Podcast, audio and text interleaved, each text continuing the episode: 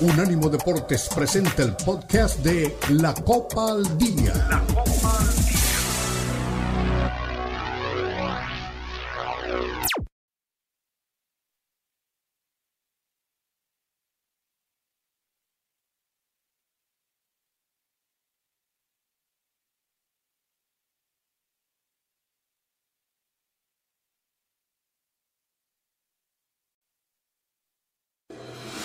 Unánimo Deportes presenta la Copa al Día, el seguimiento detallado a la Liga MX, la Premier League, la Bundesliga, la Liga y las eliminatorias latinoamericanas con vista al Mundial están aquí en la Copa al Día con Alberto Pérez Landa y Hugo Carreón en una presentación de Unánimo Deportes, el poder del deporte y la cultura latina.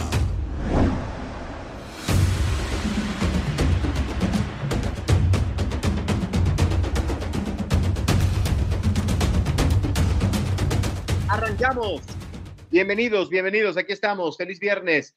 Saludos a toda la gente que nos acompaña en la Copa al Día. Pues aquí estamos para platicar Hugo Carrión y su servilleta durante los próximos cincuenta y tantos minutos. Y bueno, pues sigue, sigue nuestro conteo, 72 días eh, con Jimmy Lozano al frente de la selección mexicana, 10 días para el Balón de Oro, 244 días para la Copa América de Estados Unidos 2024 eh, y 963 para el Mundial, 963 días para el Mundial de México, Estados Unidos y Canadá. Y bueno, el regreso tras la fecha FIFA, ¿no? América super líder, Chivas con sancionados, quieren perdonar a Alexis Vega. ¿Qué se puede esperar de acá a la liguilla? Lo vamos a platicar. Hoy arranca la jornada de la Liga MX y hay varios partidos, ¿no? El primero, Atlas contra Mazatlán, Después, mis Tuzos se enfrentan a los Bravos de Juárez, un partido que tiene un sabor especial porque el director deportivo de los Juárez es Andrés Fassi y se enfrenta a los Tuzos de Jesús Martínez. Antes eran el dúo dinámico y ahora pues cada quien está eh, encabezando diferentes proyectos. Bueno, esos partidos son simultáneamente eh, a las 7 de la noche, tiempo del centro de México.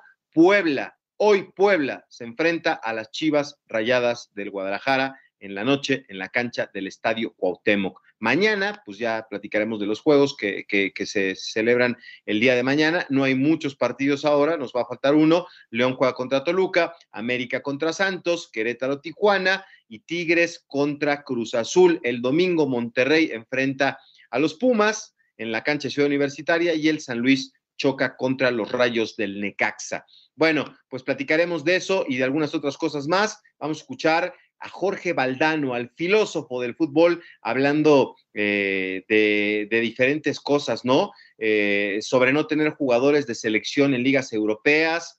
Eh, hablando del fútbol mexicano, va a ser interesante escuchar a, don Jorge Valdano. Y bueno, pues le preguntaron a Guardiola quién merece llevarse el balón de oro, si Messi o Haaland, y quiero que gane, bueno, pues ya saben, ¿no? Es especial este, Pep Guardiola, que lo vamos a escuchar hablando de ese tema. A Carlo Ancelotti también eh, se va a Brasil, va a dejar al Real Madrid. Bueno, pues aquí nos lo va a contar eh, Carleto. El Papu Gómez, eh, bueno, vamos a ver qué va a pasar. Dio doping por algunas sustancias y la gran pregunta es si, si, le van a quitar la medalla, ¿no? Y si se debe de sancionar a Argentina después de que consiguieran el título mundial recientemente. Y bueno, pues este, vamos a hablar de la Copa América que se empieza a quedar este, sin lugar para agregar nuevos campeones al torneo. Solo queda espacio para, los campeones de las ediciones de 2023 y, y, 2024. Y bueno, pues este, ya no hay mucho espacio y la Conmebol está estudiando varias opciones, aumentar la base del trofeo para que entren más plaquitas o disminuir el tamaño de las placas o, comenzar un trofeo desde cero.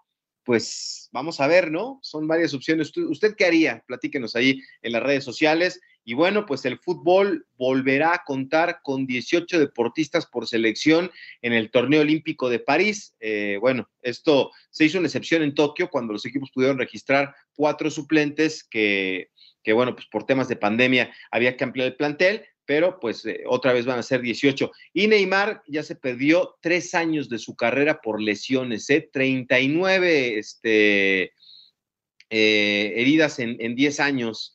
Es este 39 problemas de lesiones ha tenido Neymar, es una cantidad eh, terrible, ¿no? Y bueno, pues este eh, la lesión que sufrió el pasado martes, este, en la derrota de la selección brasileña 2 por 0 ante Uruguay, es la más reciente, ¿no? Pero ha tenido de todo en las eliminatorias sudamericanas, en Copas del Mundo, eh, con sus clubes. Es una lástima, ¿no? Que un tipo con tanto talento sea tan frágil y, que aparte de eso, bueno, pues se distraiga con algunas otras cosas, ¿no? En el, en el fútbol internacional. Bueno, eh, la Super, Superliga Africana comienza hoy, es el nuevo torneo eh, que cuenta con el apoyo de la FIFA y de la Confederación Africana de Fútbol. Y este torneo comienza con ocho equipos en un formato eliminatorio, donde cada ronda se va a jugar a dos partidos y está previsto que eh, finalice el 11 de noviembre con la final. Así que es interesante este tema del fútbol de África. Y por otro lado, eh, Cristiano sigue los pasos de su padre,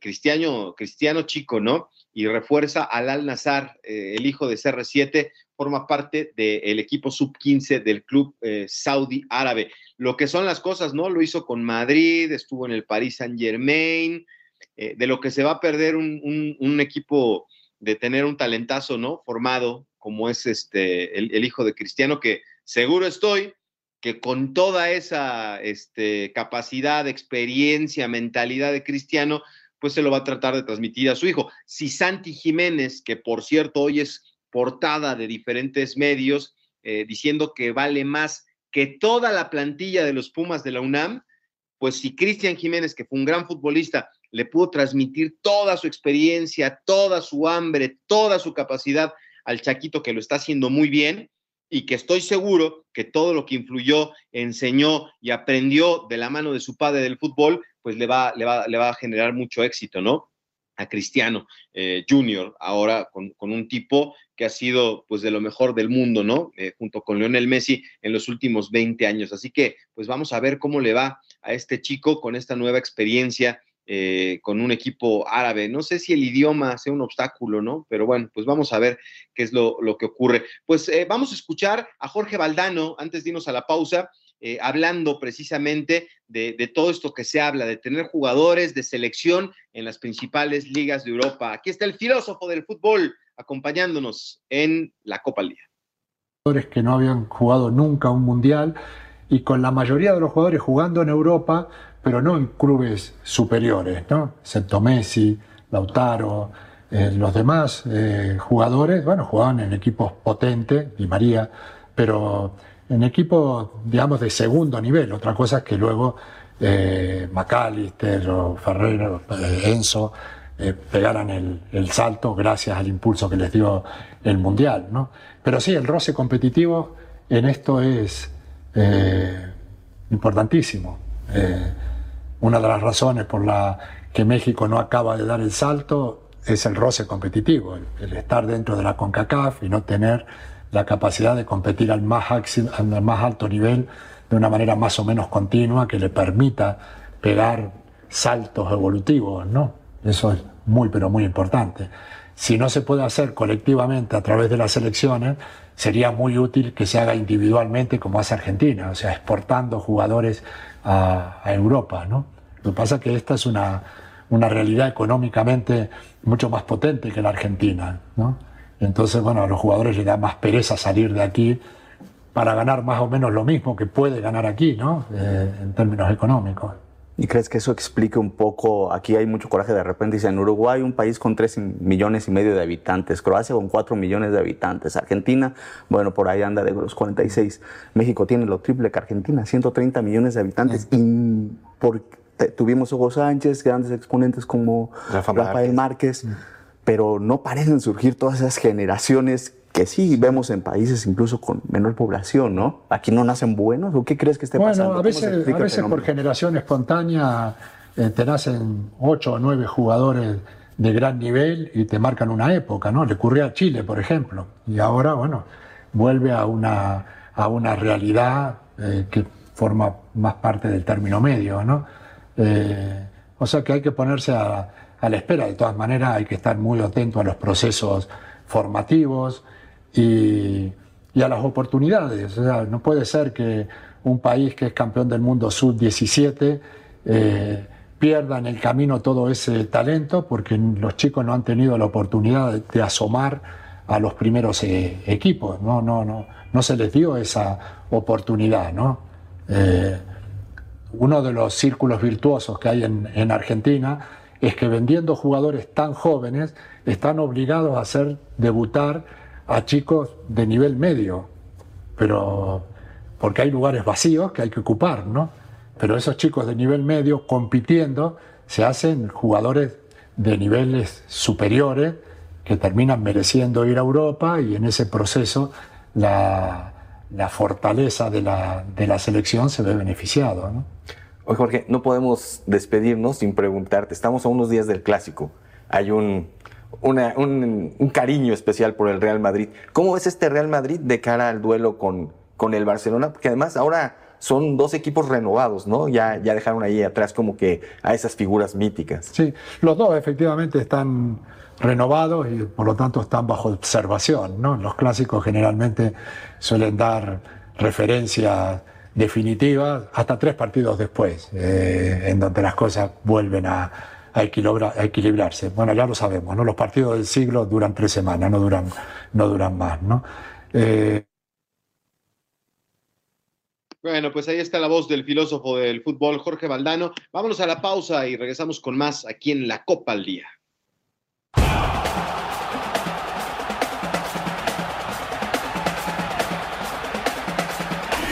Unánimo Deportes Radio. Recuerda que también estamos en Instagram.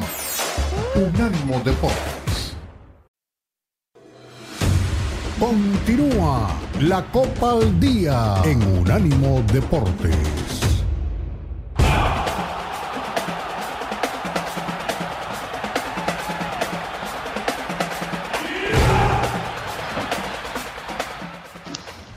Ya regresamos, la Copa al Día a través de la señal de Unánimo Deportes. Bueno, pues le damos la bienvenida a Hugo Carrión, Qué bueno que está ya de regreso con nosotros aquí. Y bueno, pues Hugo, platicábamos un poco de todo lo que, lo que trae el programa y escuchábamos a Jorge Valdano hablando de, de los futbolistas y, de este tema de, de, tener jugadores en selección en las ligas europeas. Ponía, por, por ejemplo, lo que pasa con Argentina, que hoy está en medio de este, las críticas, ¿no? Por, por el tema del Papu Gómez, cara, y que es castigado dos años tras dar positivo en el control antidoping durante el Mundial del 2002. Y bueno, pues este, era, era todavía jugador del Sevilla, ¿no? En noviembre del año pasado y dio positivo de, doping. Qué, qué, lástima, ¿no? Que se presente esta situación con un futbolista que a mí en lo particular me gusta. ¿Cómo estás? Sí, sí, sí, una, historia que, Beto, antes que otra cosa, una disculpa por el, el, retraso y gracias por el aguante, como siempre. Un abrazo para toda la gente que nos escucha. Eh, sí, un tema del que se ha especulado mucho, puntualmente lo de Papu Gómez, se llegó a especular cualquier versión, se dijo cualquier cosa, nada más lejano a la realidad, con lo que hoy nos enteramos, aunque sí es verdad que también ya alguien había dicho que la lesión escondía algo. Lo único cierto de esa eh, trama que generaba likes y comentarios negativos era que eh, una lesión originalmente lo había apartado de las concentraciones. Ahora se sabe que fue el la prueba antidoping la que no le permitió estar con Argentina ya en el proceso previo. Eh, bueno, eh, es una pena, es un jugador que ha formado parte de esta selección, no alcanza a meterse ya eh, en, el tema de los jugadores que, pesaron en la Copa del Mundo, así que el peso de los jugadores que se llevan el Mundial está en Julián Álvarez, en Messi, en Diego Martínez, eh, en otros eh, que regularmente fueron titulares. Y bueno, también se hablaba mucho de que había otras situaciones que nada tenían que ver con la cancha. Hoy todo queda descubierto. Y bueno, tiene su sanción. Y bueno, veremos si esto también un poco termina con la carrera. Ahora me cierra mucho eh, porque, y lo debes recordar porque si no estoy mal aquí lo platicamos, ¿por qué no vino a la América? Sí, sí, sí, sí, pues algo le encontraron, ¿no? y, ahora decías lo de la carrera, pues yo creo que se le acaba, o tiene 35 años el Papu Gómez, ¿no? Eh, lástima, lástima, o sea, a los 37 años, pues a lo mejor, no sé, la MLS, a lo mejor un bombazo, como dicen en la Liga MX, pero yo creo que ya se le acabó la, carrera. Este, desafortunadamente, como tú dices, se manejaron muchos temas eh, de por qué no estaba con la selección de, Argentina. Y pues, como dicen, las mentiras tienen patas cortas y hoy sale a la luz este tema, ¿no? De, la sanción. Eh, terbutalina es la sustancia prohibida que encontraron en su organismo. ¿Y qué? ¿Le, van a, ¿le quitan la medalla, Hugo? ¿O, o la FIFA ya no pone atención en esto? Si se manejan igual que en el Comité Olímpico, supongo que sí, ¿no? Así, esto es lo que sucede, ¿no? En, unos Juegos Olímpicos. Yo te soy sincero, desconozco ahí porque no recuerdo que. bueno, va a tener que pedirla de, vuelta y devolver el dinero, ¿no? No, no lo sé, de eso ya es, hablar de lo que no, no, sabemos, pero lo que sí es verdad es que, eh, bueno, si es que se maneja igual que el Comité Olímpico la FIFA, que lo dudo, tendría que devolver la medalla. Sí. Por ahí hubo, ya sabes que por vender clics y todo, que, Argentina podría perder el título de la Copa del Mundo y, este, su equipo en la Europa League, este, porque estaba con idea, pero yo no creo que llegue a esto, ¿no? O sea, se dijo que, aparte de su castigo, este, también podría afectar a la selección de Argentina y al Sevilla, pero eso ya, eh, digo, a mí eso ya me parecería una exageración, ¿no? Desde luego que sí. Eh, la verdad es que ya esto me parece que es muy exagerado. Sensacionalismo. Sí, sí, de esto que abunda, ¿no? A ver, tan solo el miércoles que platicamos lo de Neymar, que al final lamentablemente se termina confirmando, había medios que decían que era el pretexto perfecto para Neymar hacerse lesionado para irse del fútbol árabe, ¿no? Y la verdad es que la lesión es muy grave. Sí, sí, sí. Pues qué lástima, cara, y qué lástima, porque es un tipo que, como te digo, a mí, a mí me gusta, me cae muy bien me, parece un futbolista interesante, pero ya a los 35 años creo que es un, viaje sin retorno, ¿no? Ya, o sea, trabajar dos años para volver me parece complicado, creo que se va a dedicar a otra cosa y, ya nos enteraremos en, su momento, ¿no? Este, otra, hablando de notas sensacionalistas y de esto que decía Valdano de los jugadores en Europa, la importancia de tenerlos en tu selección, pues hoy salió otra, otra nota que, causó este, sensación. San Santi Jiménez. El Chaquito Jiménez vale más que la plantilla de los Pumas de la universidad. ¿Qué te parece? Eh? Esa sí es una, una nota sensacionalista, ¿no? Porque digo, sabemos que no hay mucho recurso en Pumas, pero bueno, pues este, el Bebote eh, es más caro que Pumas y nueve equipos más de la Liga MX. Y si sigue jugando bien. 40, millones de euros. Y si sigue jugando bien, tampoco dudo que en algún momento valga más que la mitad de la Liga MX, ¿eh? porque su cláusula de rescisión va a ir aumentando, ¿no? No, no, es más caro que Pumas, que León, que Atlas, o sea, 40 millones de euros es lo que está en este momento tasado Santi Jiménez y de acuerdo con Transfer Market, ¿no? Este, y la plantilla de Pumas vale 34.8 millones, o sea, es, es, de llamar la atención, ¿no? Eh, algo así porque viendo la lista, este, el León vale 38.8, el San Luis 36.6, Mazatlán 34.8, Pumas 34.8, Juárez 34.1, Los Cholos 33.6, Necaxa 27 millones.8, Querétaro 20.9 y Puebla 19.9. Así que esa es la plantilla más modesta del fútbol mexicano y el Santi ya vale 40. O sea, esto me llama la atención porque eh, no sé si tú te acuerdas o escuchaste el nombre de James Cantero. Ese señor fue el bombardero de Murcia, delantero uruguayo, goleador que, hizo carrera en España y que después se convirtió en representante de, futbolistas y que trajo este, a Kuki Silvani, que lo conoces bien de River, entre algunos otros, a, México, a Pachuca. Es muy, tenía una gran relación con Andrés Fassi y me acuerdo que él estaba permanentemente acá, ¿no? Moviendo jugadores y alguna vez lo escuché, lo he platicado en otras ocasiones, eh, haciendo la negociación para que Martín Palermo se fuera al Villarreal y a la par de Martín Palermo le hablaron de Villarreal para preguntarle por Miguel Cepeda, que tenía éxito con Atlas, el 10, un jugador interesante, y se me quedó muy grabado que le hablan y él estaba ahí en una mesa con, nosotros y le hablan eh, para preguntarle por Martín Palermo y hablaba de que eran 6 millones de dólares en ese entonces lo que había que pagar para llevarse a Martín. Y de repente le hablan, oye, ¿cómo está el tema de Miguel Cepeda? Es que nada más un refuerzo y nos interesa Miguel Cepeda. No, pues igual 6 millones de dólares, ¿no? porque lo manejaba también este, ahí el, no, no manejaba Miguel Cepeda, pero tenían ahí nexos también con la gente de Atlas, y dijeron, bueno, eh, hay que elegir uno. Si nos lo prestan por 700 mil dólares este, por un año, nos llevamos a Miguel Cepeda. No, no, no acepta Atlas. Ah, bueno, entonces ahí están los 6 millones por Martín Palermo. ¿A qué voy con esto? El futbolista mexicano no, no tiene el pasaporte sudamericano y a veces este, lo buscan a préstamo y en otras condiciones, y historias hay muchas, y al futbolista sudamericano hay que pagar y pagan. Hoy que un futbolista como Santi Jiménez valga 40 millones de, dólares, de euros, y que haya quien nos quiera pagar y que la gente de, España este, lo vea y que piensen que puede ser jugador para el Real Madrid, o sea, te habla de que un chavo que fue bien trabajado y que absorbió durante toda su vida la experiencia de un tipo como su padre, como el Chaco Jiménez, pues te da este resultado, ¿no? Sí, sí, sí. Y, además, eh, con todo lo que está demostrando en Europa y sobre todo la forma en la que él se adapta, ¿no?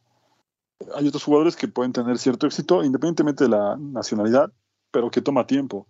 Lo de Santiago Jiménez llama muchísimo la atención, ¿no? Eh, lo está haciendo muy rápido, es el goleador de la Eredivisie, hizo una buena campaña, su equipo salió campeón, eh, está jugando Champions, va a debutar la próxima semana en Champions.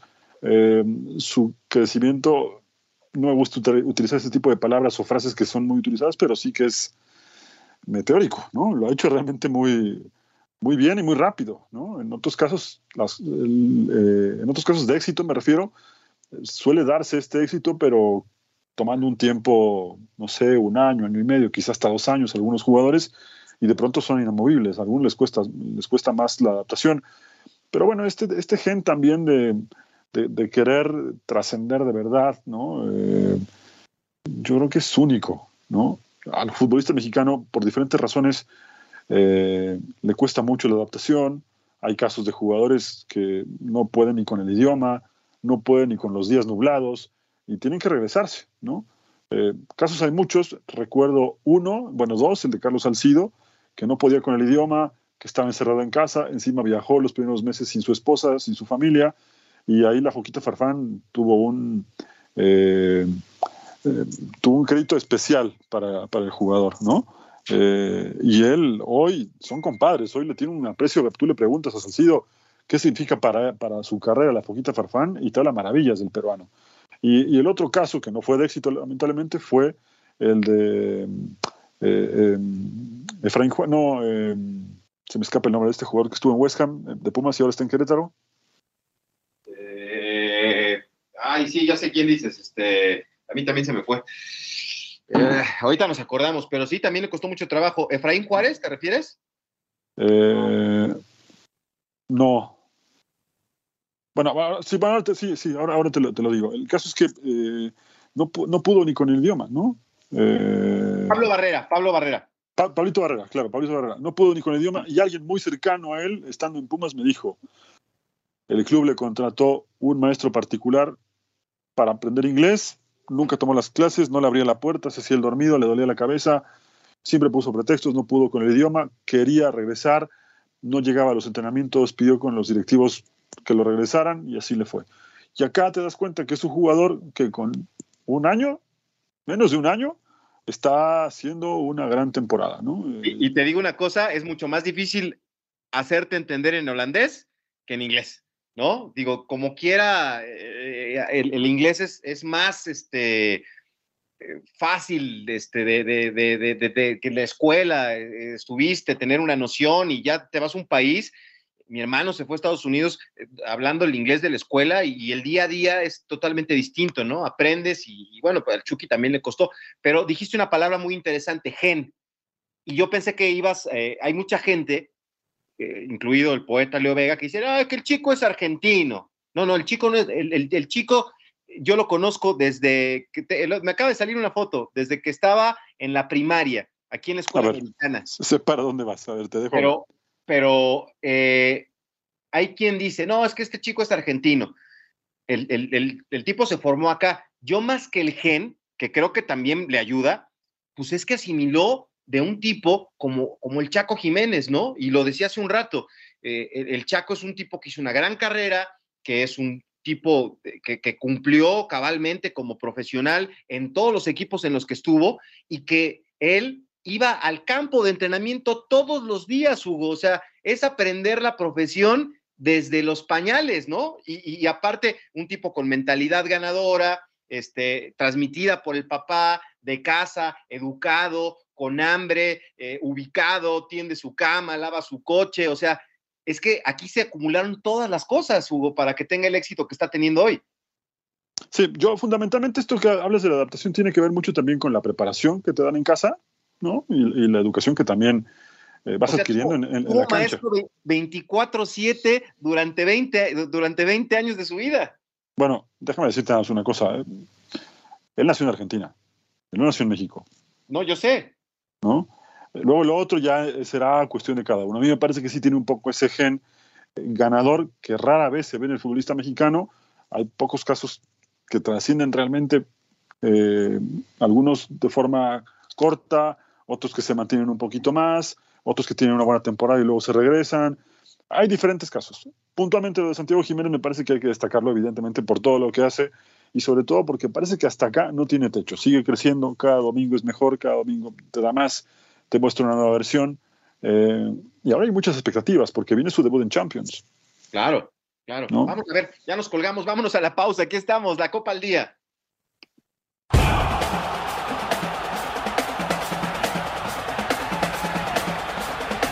Unánimo Deportes Radio. Continúa la Copa al Día en Unánimo Deportes.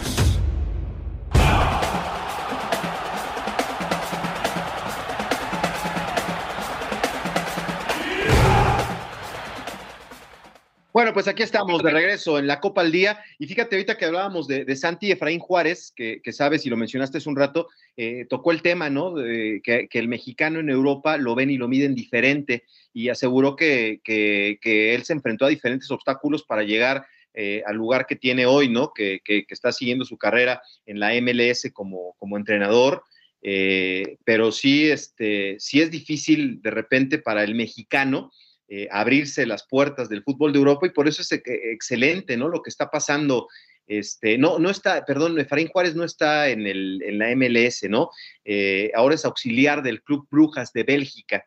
Y bueno, pues, este, le ha costado, ¿no? Estuvo en el Celtic de Escocia, en el Zaragoza de España, en el Vale, ¿cómo era? Vale, Valerenga, ¿no? De, de Noruega, en el estándar de Lieja, eh, también este, como entrenador y, ahora este, con el Brujas, pero, pero sí es cierto, ¿no? Le cuesta y por eso se valora mucho lo que, lo que está pasando con Santi Jiménez, que, yo te lo he dicho, ¿no? Ahí con, ahora que estuvo aquí Juan Castro eh, con el tema del Salón de la Fama, me volvió a decir, tío, ese hay que llevarlo al Madrid, hay que, hay que hablar con el Chaco para llevarlo al Madrid, dile al Chaco, no, pues, tú crees que el Chaco no quiere que su hijo juegue en el Real Madrid, pero el hecho de que lo consideren te habla de que el muchacho tiene algo especial, ¿no? Algo diferente, algo que hace muchos años no se veía. ¿Quién habrá sido el último, el último centro delantero de esas dimensiones? ¿El Chicharo? Sí, sí, sí. Porque, bueno, Raúl Jiménez se fue al. Primero se fue a Portugal, ¿no? Bueno, Raúl también.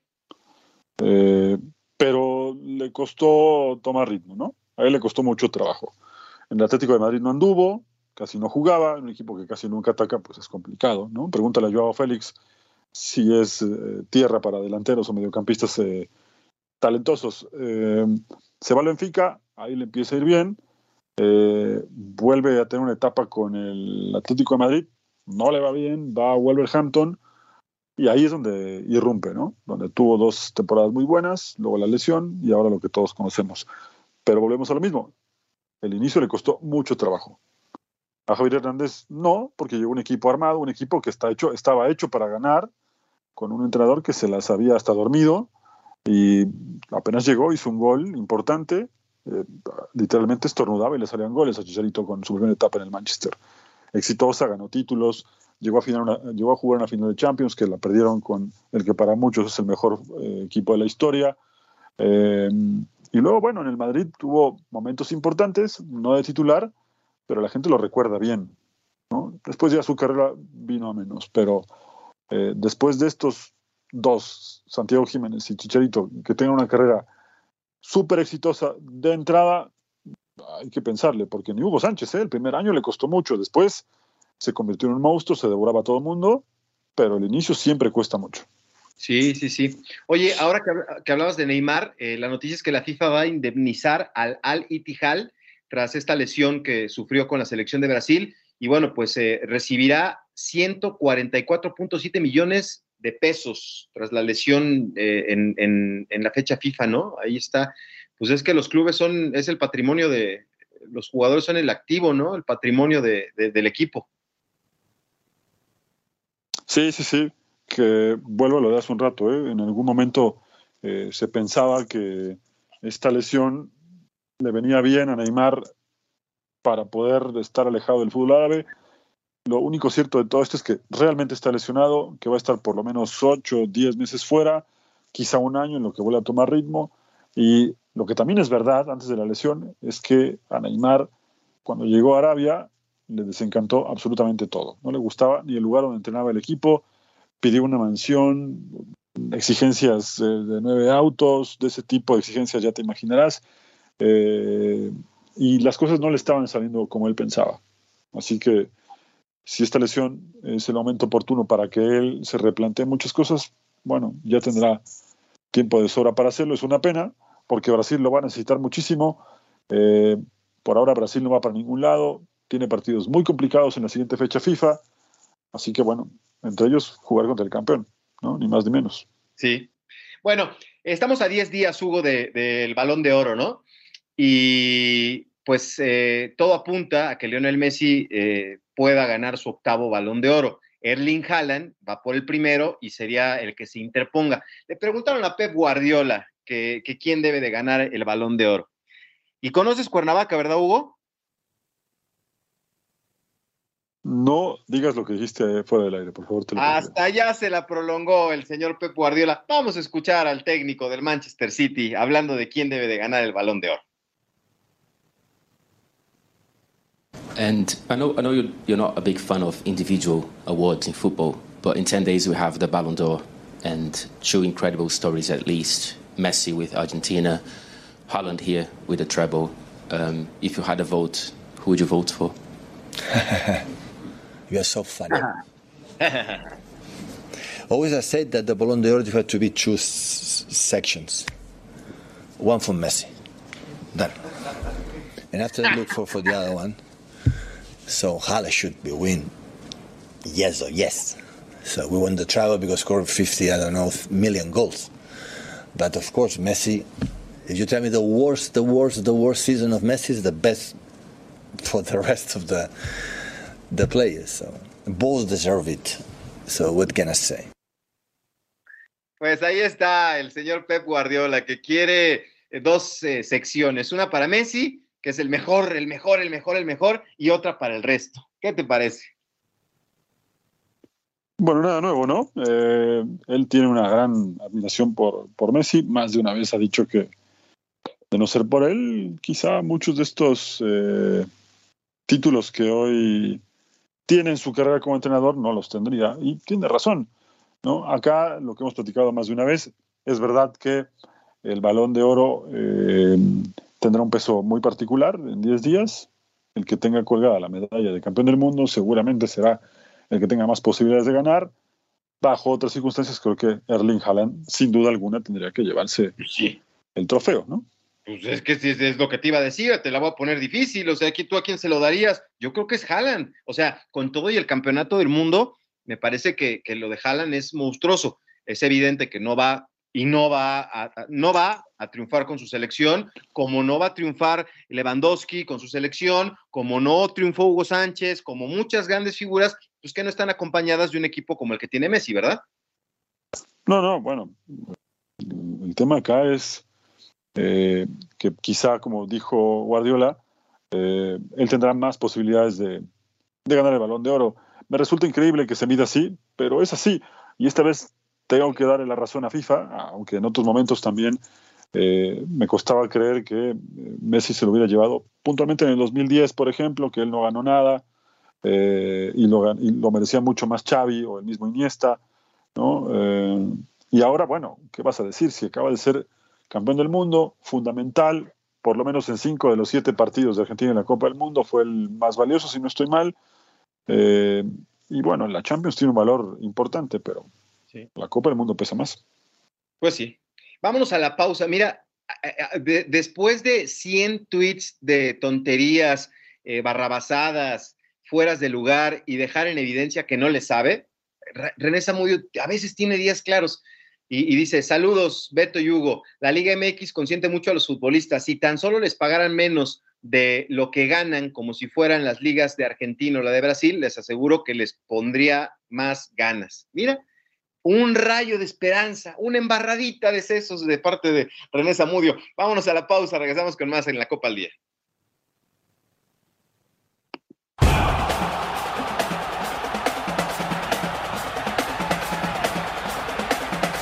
Unánimo Deportes Radio. Continúa la Copa al Día en Unánimo Deportes.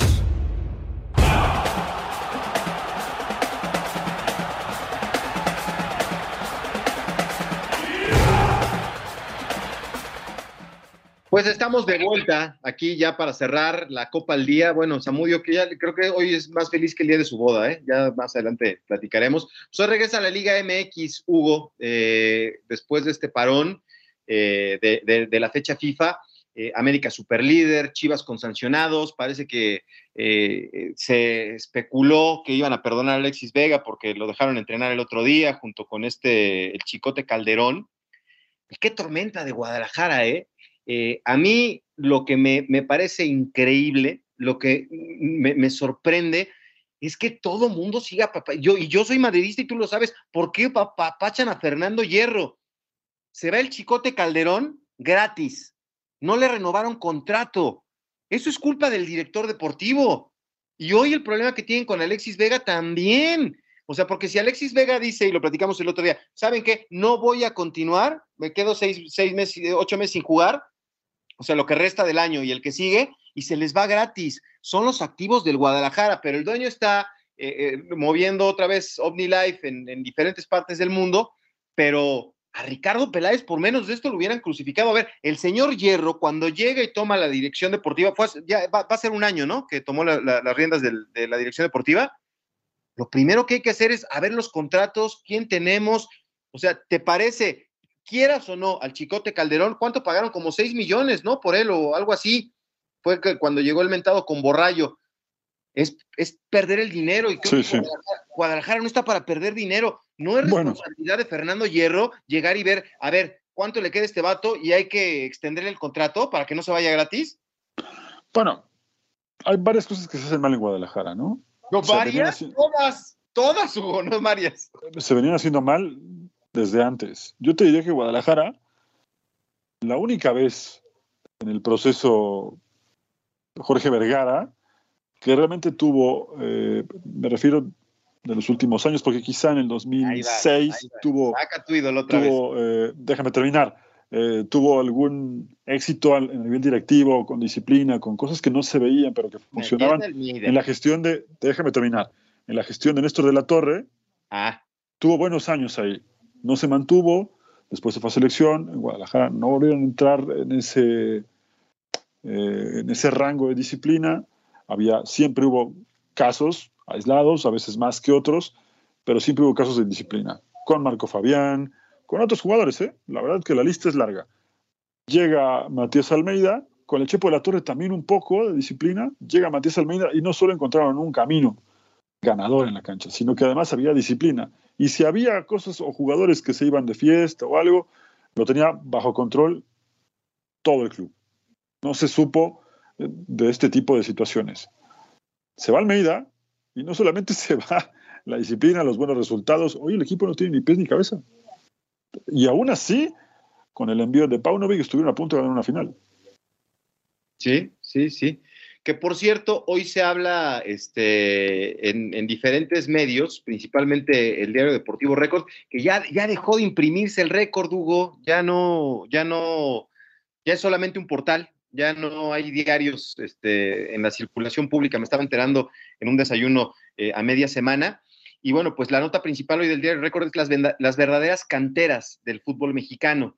Y ponen en la portada al Chiquito Sánchez de Pachuca y eh, otro de los canteranos de, Chivas. La verdad es que no, no, lo reconozco en la foto, pero bueno, eh, eh, hacen un comparativo de lo que está pasando con, con ambos equipos y es este, extraordinario, ¿no? Y creo que esa es la fórmula. Pachuca se consolida como una de las canteras más importantes de México. Nadie usa más juveniles que los Tuzos, 18 canteranos en el Apertura 2023, pero Pachuca no tiene la exigencia de Guadalajara.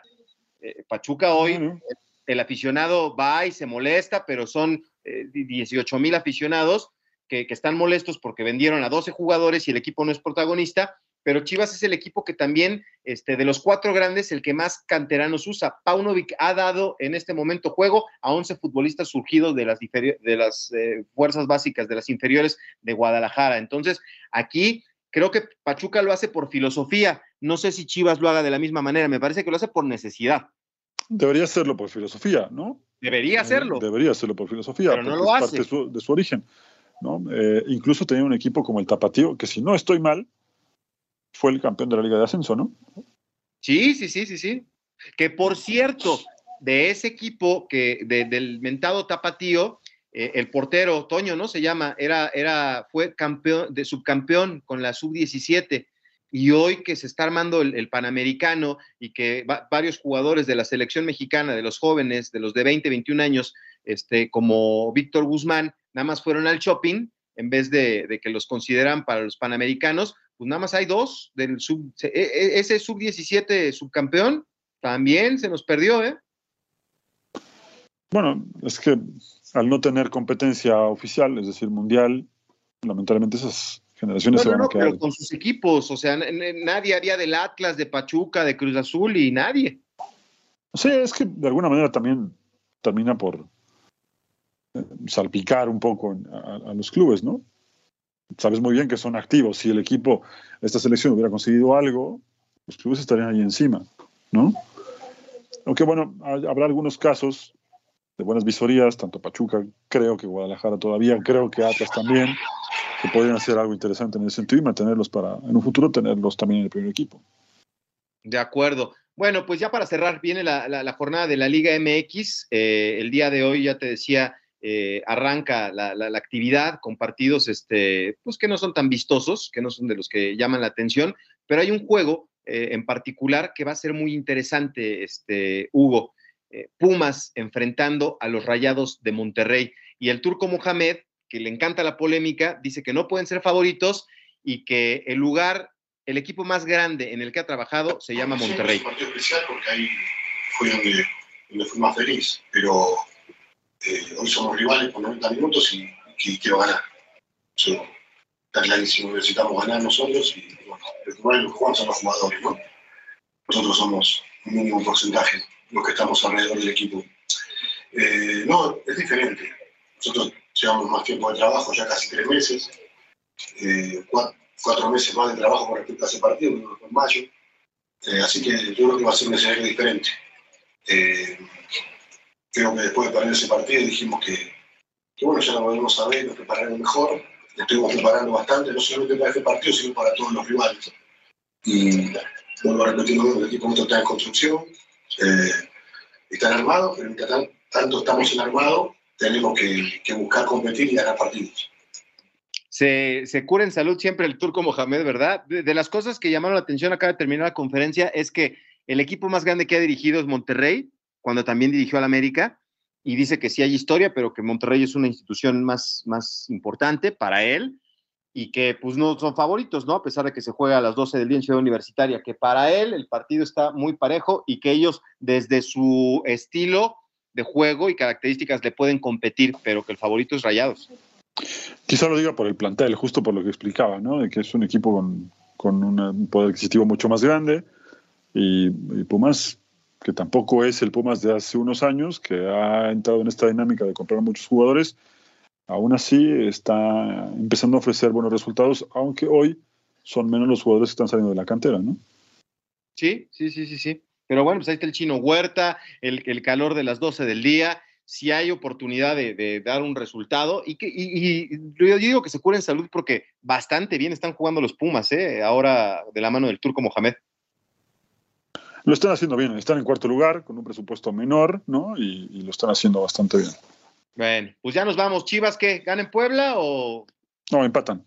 Empatan. Bueno, pues esta noche el equipo de la Franca recibe a las Chivas. Nos vamos. Hugo Carreón, Beto Pérez Landa, feliz fin de semana. Aquí lo esperamos el próximo lunes. A continuación, libre directo. Somos Unánimo Deportes, la Copa al Día.